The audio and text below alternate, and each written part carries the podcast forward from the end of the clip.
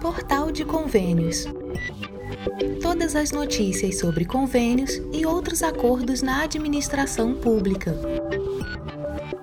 Olá, este é o podcast do Portal de Convênios, um resumo semanal das principais notícias do âmbito da administração pública para você se manter informado em poucos minutos. O que o Serviço de Saúde britânico está aprendendo com o SUS? Bater nas portas das casas para verificar a condição de saúde das pessoas e detectar problemas antes que eles se agravem é uma prática comum no Brasil. Mas essa abordagem poderia funcionar no Reino Unido. As agentes Comfort e Narima estão em sua rotina no Churchill Gardens, uma área localizada no bairro de Pimlico, em Londres. Comfort, uma enfermeira aposentada, visitou Stanley Smithson, de 88 anos, ele diz que a solidão é um aspecto muito assustador da velhice que ele não percebia até que uma de suas filhas se mudou para Nova Zelândia. Nesse contexto, ele brinca que as visitas de Comfort representam exatamente o que o nome dela significa em inglês, um conforto. Smithson conta que a agente está sempre de olho nele, anotando discretamente e fazendo algumas observações. E então, antes que ele perceba, recebe uma orientação para ir a uma clínica ou fazer um exame de sangue. Comfort e Rima são duas de quatro agentes de saúde que atuam neste pequeno trecho da capital britânica. O grupo visita os residentes como parte de um projeto piloto que envolve um esforço proativo de saúde comunitária. Os profissionais podem ajudar com diferentes questões, de problemas de moradia que afetam a saúde à detecção dos primeiros sinais de diabetes, ao conversar informalmente com os residentes sobre o estilo de vida que levam.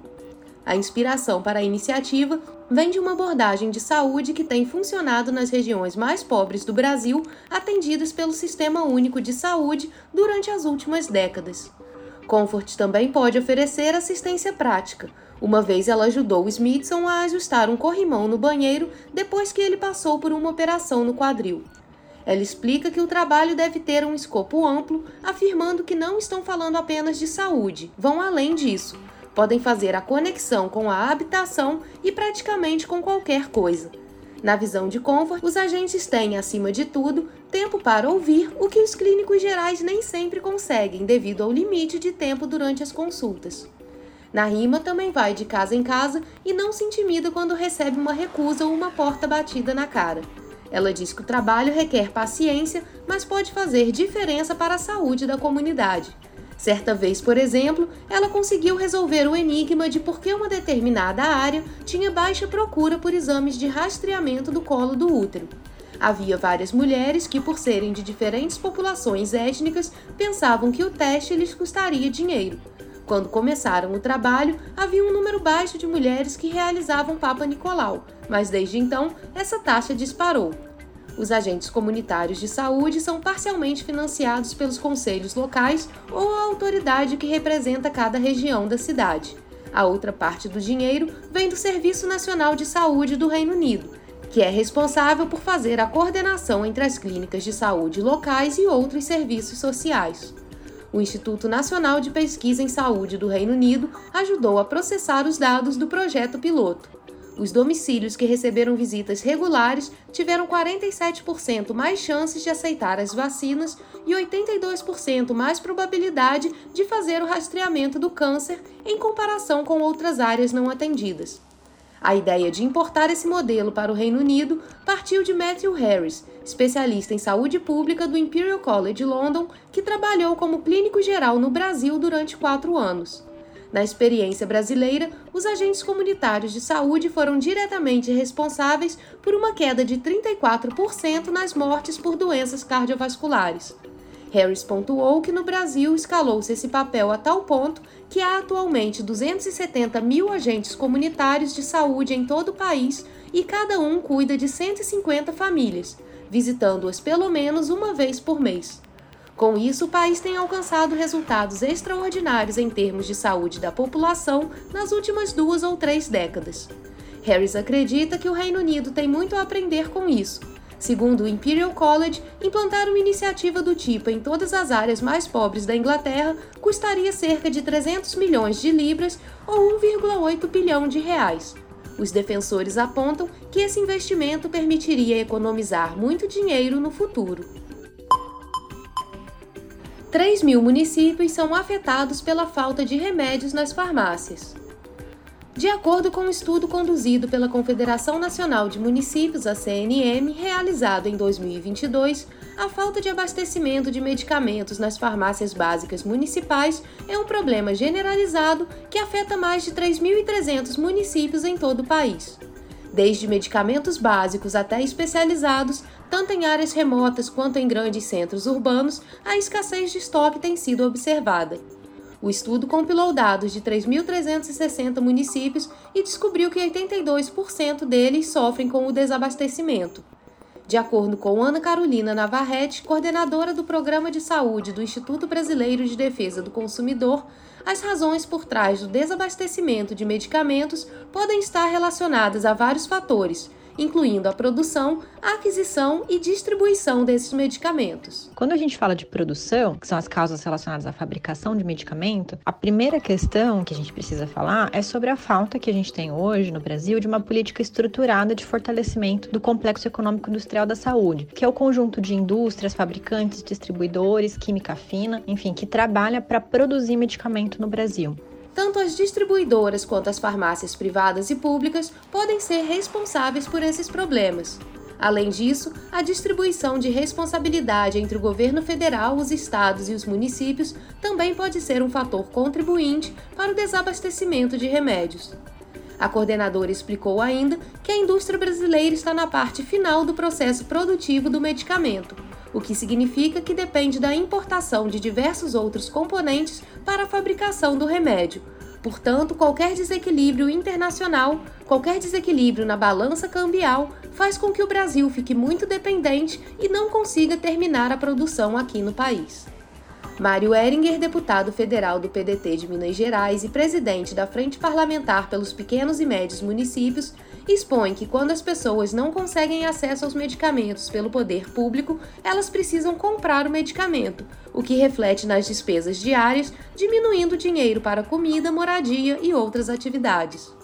A consequência dessa ação é o aumento da fome, déficit habitacional e aumento no número de usuários do SUS, pois aumenta o número de doenças. Segundo o deputado, o número de usuários do SUS que não conseguem medicamento pelo sistema passou de 37% para 44%. A médio e longo prazo, precisamos de investir mais em ciência e tecnologia, precisamos de incentivar pesquisas relacionadas à indústria farmacêutica, qualificar e patrocinar treinamento de pessoal. O investimento na produção nacional é fundamental para melhorar os preços e ampliar a margem de negociação. Uma boa gestão na área da saúde é um outro caminho a ser percorrido. De acordo com um estudo da CNM, dos 3.360 municípios que participaram da pesquisa, 1.392 recorreram à compra emergencial como estratégia de curto prazo para resolver o desabastecimento de medicamentos. Esta abordagem pode trazer consequências para a gestão, pois sugere que durante o processo de aquisição por registro de preço, os fornecedores não ofertaram os medicamentos, o que acaba por prejudicar o processo licitatório.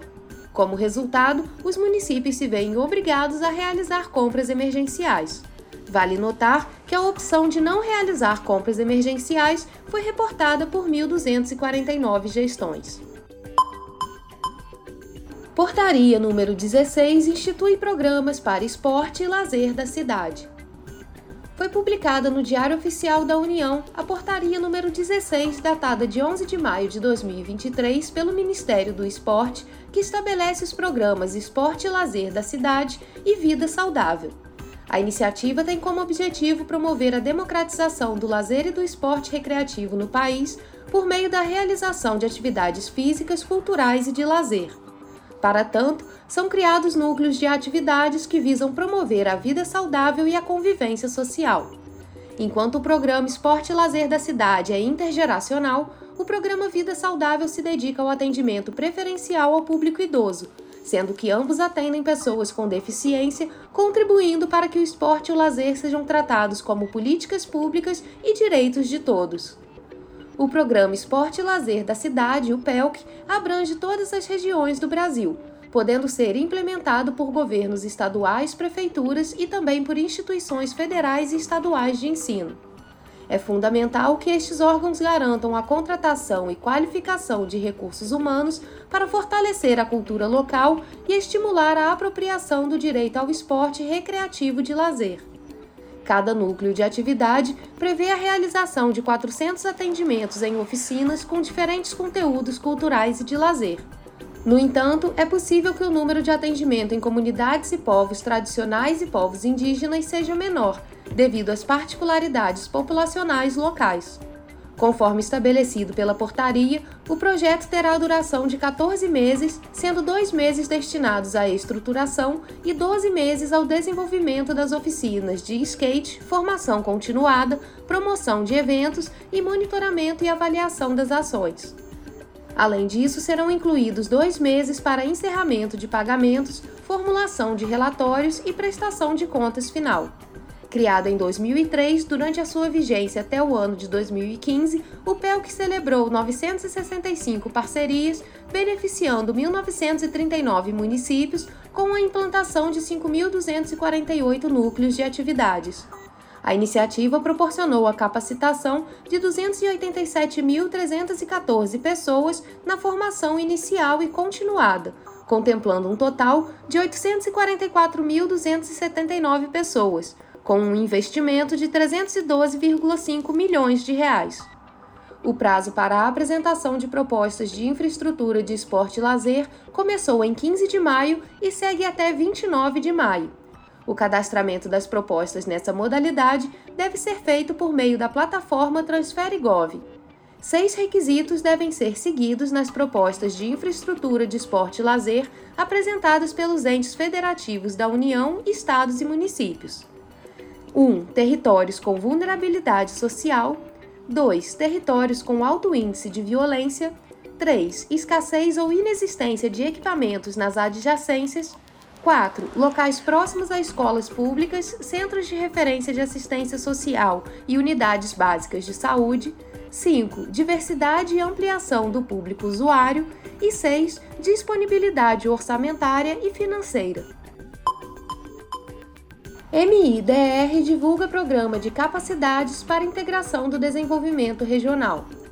O Ministério da Integração e do Desenvolvimento Regional, o MIDR, divulgou o Programa de Capacidades para Integração do Desenvolvimento Regional, o PCDR. O objetivo é promover iniciativas e estratégias dinâmicas que impulsionem a criação de empregos e renda nos municípios brasileiros.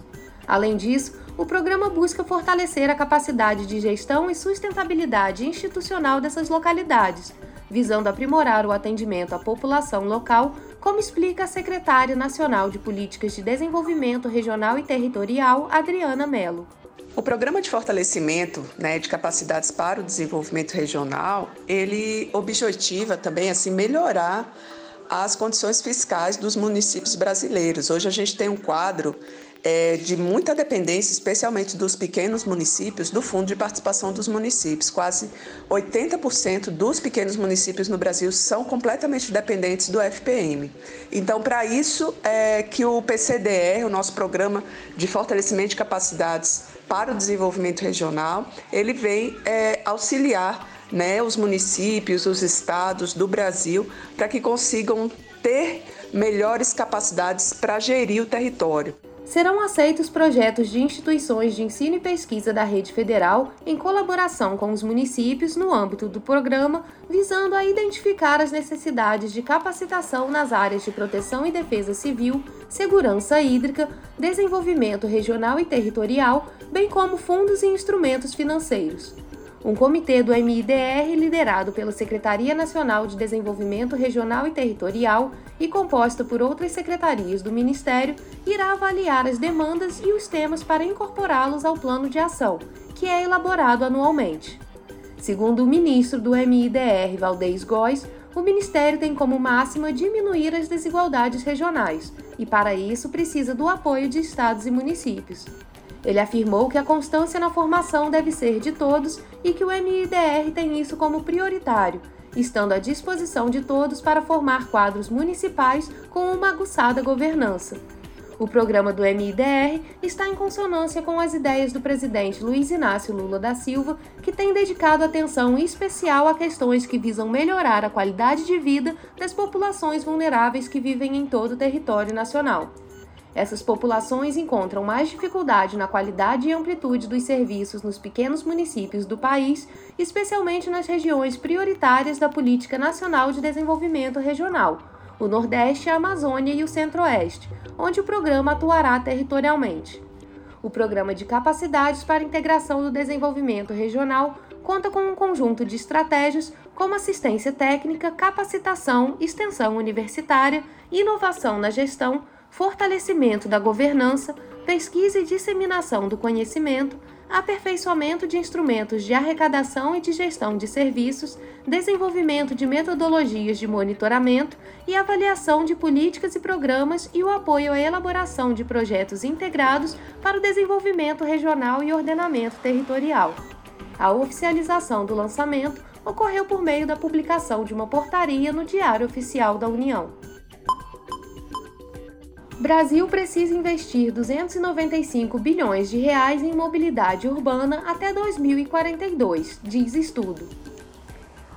De acordo com um estudo Mobilidade Urbana no Brasil, divulgado pela Confederação Nacional da Indústria CNI, é necessário um investimento de aproximadamente 295 bilhões de reais em mobilidade urbana até 2042 para que o Brasil alcance os padrões de transporte público existentes, por exemplo, na cidade do México, no México, e em Santiago, no Chile. Esse valor estimado representa cerca de 3% do produto interno bruto de 2022. As capitais mexicana e chilena são reconhecidas como exemplos de excelência em transporte coletivo na América Latina. Para alcançar a meta, segundo a pesquisa, o país precisa ao menos dobrar nas próximas duas décadas o valor investido nos últimos cinco anos. O estudo aponta para um cenário crítico na mobilidade urbana no Brasil. Além de baixos, os investimentos são aplicados de maneira inadequada. Os problemas causam perda de bem-estar social, além de um sistema sustentavelmente limitado, tanto do ponto de vista ambiental quanto econômico-financeiro. Para mitigar os custos ambientais, sociais e econômicos do deslocamento de pessoas, o levantamento mostra que é necessário priorizar os modais de transporte não motorizados em contraponto ao que historicamente o Brasil tem feito, privilegiar os transportes individuais e motorizados. Dos 295 bilhões estimados para a modernização do setor de mobilidade, 271 bilhões devem ser destinados para a expansão de linhas de metrô, em seguida, estão os investimentos para ampliação das estruturas de rede de trens, 15 bilhões de reais, e de BRTs, 9 bilhões. O especialista em infraestrutura da CNI, Ramon Cunha, explica que o problema afeta inclusive a competitividade do país. Desde meados do século passado, o país apresenta um processo de urbanização acelerado e desordenado. O tempo excessivo no deslocamento no espaço urbano, ele tem implicações diretas sobre o bem-estar da população, o meio ambiente e, como consequência, sobre a competitividade do país. De acordo com um estudo, foi constatado que os desafios relacionados à mobilidade no Brasil contribuem para o agravamento das desigualdades, afetando especialmente os grupos mais vulneráveis da população, isso ocorre devido às tarifas elevadas e ao longo tempo de deslocamento, o que dificulta o acesso aos locais de trabalho. Como resultado, além do impacto financeiro sobre a população de baixa renda, também ocorre uma diminuição na qualidade de vida.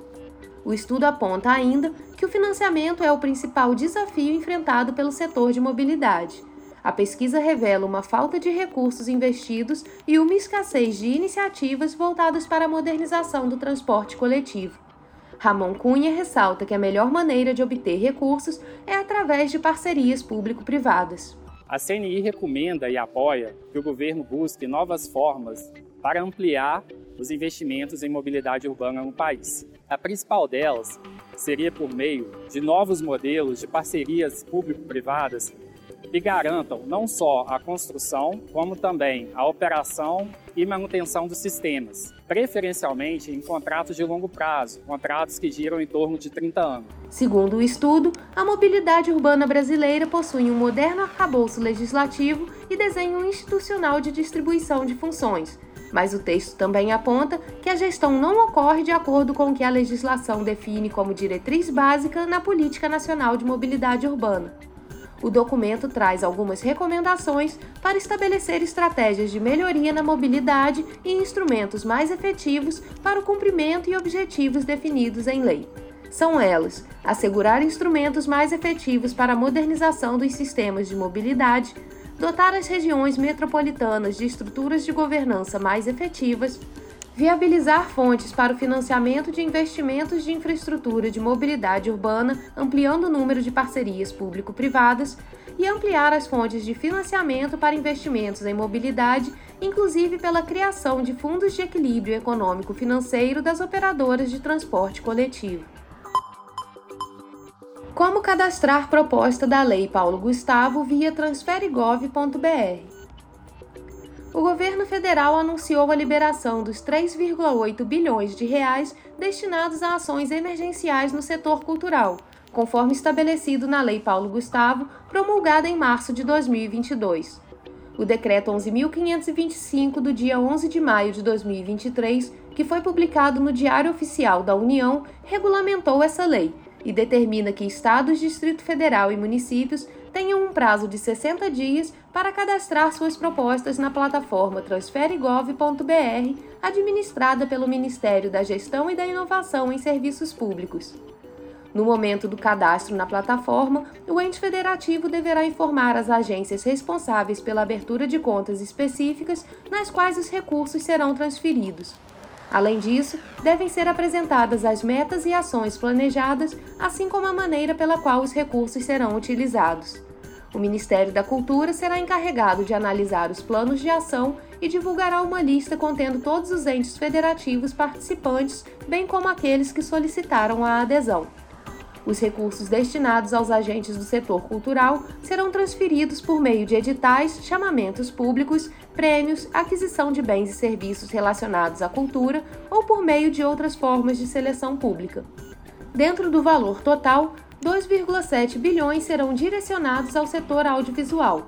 Desse montante, 1,95 bilhão será destinado ao apoio exclusivo ou complementar a produções audiovisuais, além de outras formas de financiamento.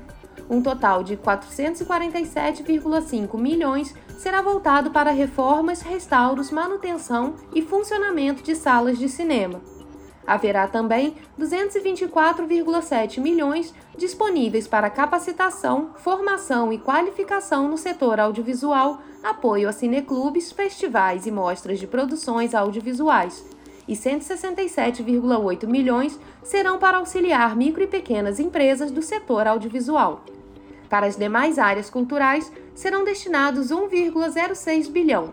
Esses recursos serão utilizados para apoiar atividades de economia criativa e economia solidária, através de recursos não reembolsáveis. Também serão direcionados para o apoio exclusivo ou complementar a outras formas de financiamento, bem como para o desenvolvimento de espaços artísticos e culturais, microempreendedores individuais, microempresas e pequenas empresas culturais, cooperativas, instituições e organizações culturais comunitárias. Os recursos serão repassados pela União aos estados, ao Distrito Federal e aos municípios, de acordo com o cronograma de pagamentos a ser divulgado pelo Ministério da Cultura.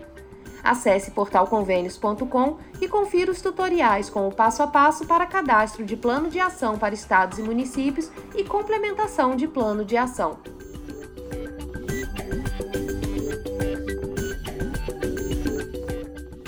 Você ouviu mais um podcast do Portal de Convênios, te atualizando sobre projetos, prazos e ações em administração pública.